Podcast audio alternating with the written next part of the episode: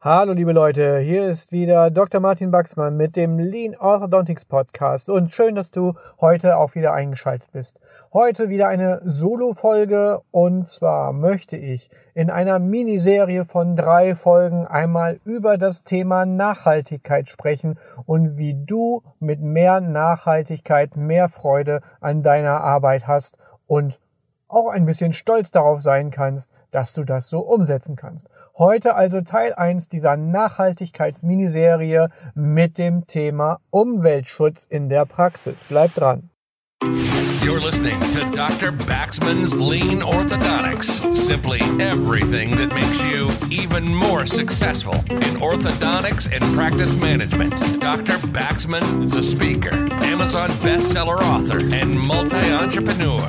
Now he takes all that knowledge and brings it to you in one podcast. This is Dr. Baxman's Lean Orthodontics.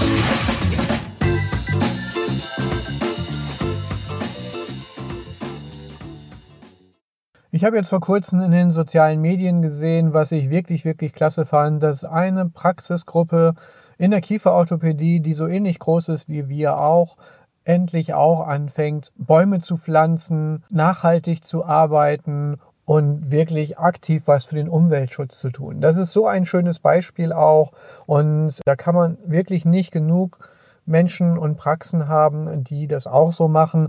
Denn am Ende des Tages geht es um unsere Kinder, um die Zukunft, um den Klimaschutz und so weiter und so fort. Ich möchte jetzt nicht die zweite Greta Thunberg spielen, aber ich möchte einmal darüber sprechen, welche Möglichkeiten wir haben, nachhaltig zu sein in unseren Praxen, welche Möglichkeiten wir haben. Und wenn du eine gute Idee hast, dann lass es mich einfach wissen.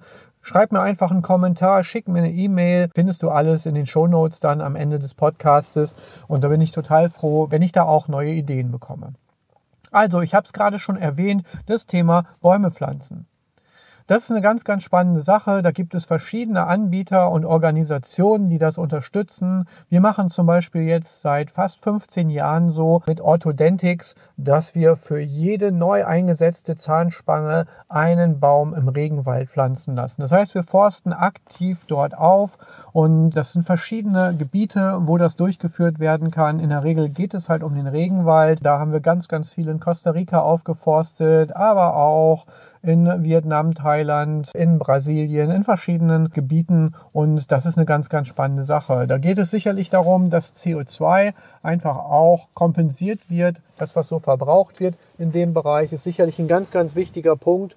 Wenn man zum Beispiel solche Rechnungen mal sieht, dass etwa 80 Bäume circa eine Tonne CO2 kompensieren, das ist vielleicht auf die ganze Welt betrachtet nicht wahnsinnig viel, aber es können so viele mitmachen und es auch tun. Ich werde hier keine Namen nennen von irgendwelchen Organisationen, denn es soll keine Werbeveranstaltung sein. Schaut einfach im Internet nach, da werdet ihr was finden.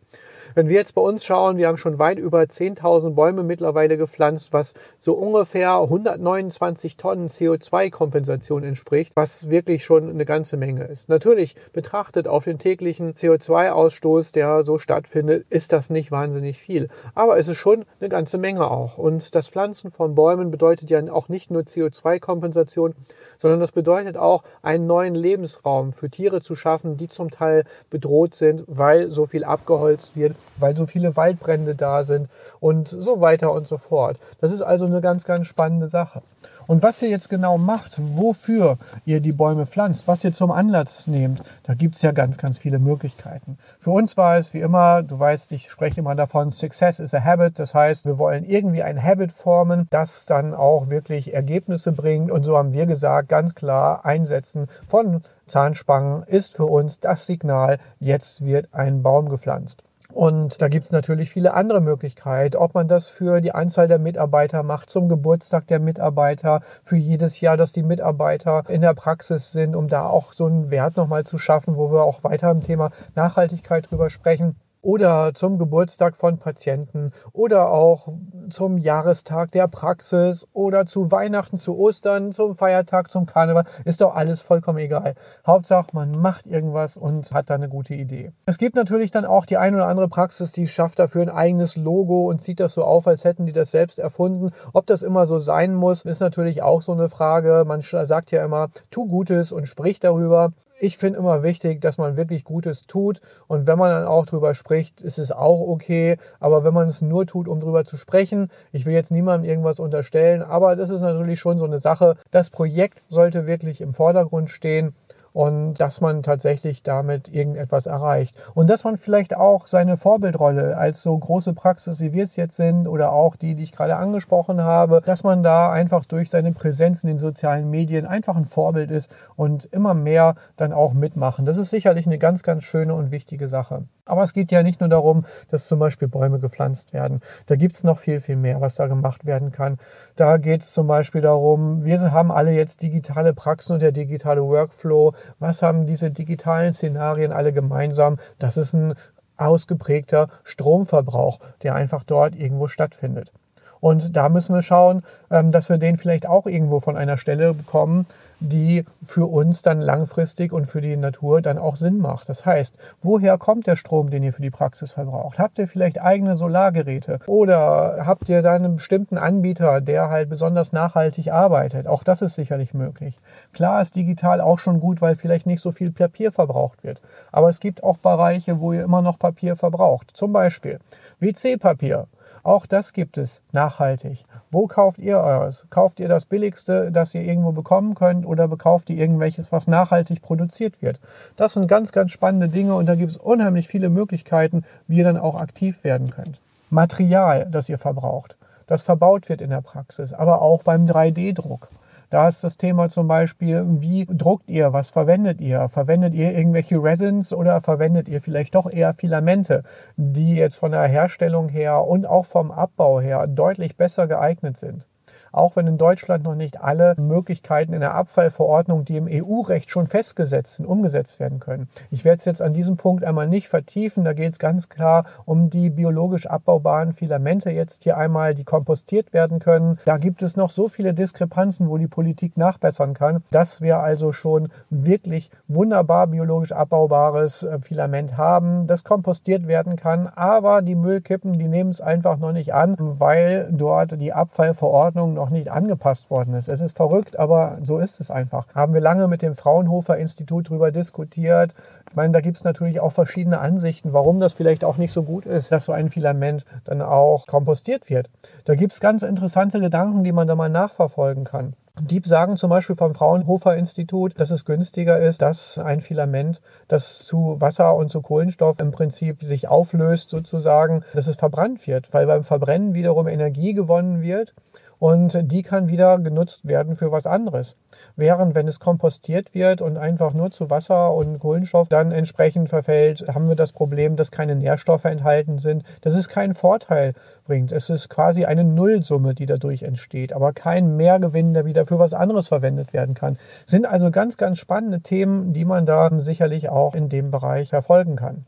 Und da sieht man schon mal diese klassischen Beispiele, die wir da jetzt haben. 3D-Druck, Material im 3D-Druck. Aber es geht auch noch weiter. Ein weiteres Beispiel, was ich euch geben möchte, ist zum Beispiel Fahrzeuge für Mitarbeiter von euch. Auch das ist natürlich ein Thema. Nicht wenige Praxen haben Mitarbeiterfahrzeuge, Firmenfahrzeuge und es kann eine gute, intelligente Sache sein. Aber vielleicht investiert man da dann auch in die richtigen Fahrzeuge. Wir fahren zum Beispiel mit unseren Mitarbeitern, die Fahrzeuge haben von uns bei Autodentics, mit weniger als 5 Liter Litern pro 100 Kilometer. Das ist vielleicht noch nicht perfekt, aber das ist schon wesentlich besser als vorher. Ich war selber auch mal Besitzer eines schnittigen Sportwagens, weil ich einfach auch Geschwindigkeit toll finde und das cool finde. Und irgendwann hat mein Sohn dann zu mir gesagt, hey, hör mal, Papa, ihr macht so viel für die Umwelt und dies und das und jetzt hast du ein Fahrzeug, das braucht mindestens 12 Liter auf 100 Kilometer. Das kann es irgendwie nicht sein. Und da musste ich dann für mich sagen, okay, da stellen wir auch mal das Ego zurück. Und das habe ich dann zum Beispiel auch privat bei mir geändert. Das sind so Sachen, da kann man einfach mal drüber nachdenken und da möchte ich gerne anregen, dass ihr vielleicht auch oder du jetzt speziell, wenn du gerade hier zuhörst, dir mal Gedanken machst, was kannst du tun, damit wir die Umwelt schützen? Mit unseren Betrieben, mit unseren Praxen, mit unseren Mitarbeitern, mit unseren Materialien, mit den ganzen Dingen, die wir haben. Also tu auch du was, poste es auf Social Media, zeig es allen, dass du es machst. Es ist auch ein tolles Zeichen für die Patienten, denn die können ja auch aktiv mitarbeiten. Vielleicht ist es auch für den einen oder anderen Patienten viel besser, in eine Praxis zu gehen, die wirklich so nachhaltig arbeitet und für jede Zahnspange einen Baum pflanzt oder für jeden Mitarbeiter oder was auch immer, als irgendeine Praxis, die sich da gar nicht weiter drum kümmert.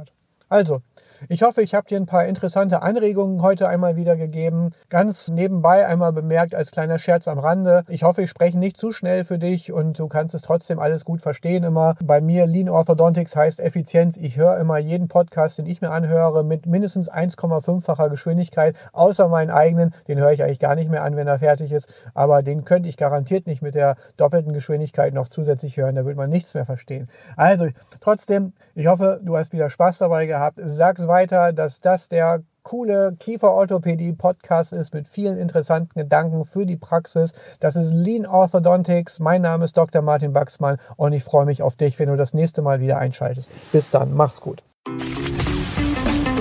Been listening to Dr. Baxman's Lean Orthodontics. Simply everything that makes you even more successful in orthodontics and practice management. Lean Orthodontics has made many people successful, and if you apply it consistently, it will help you too.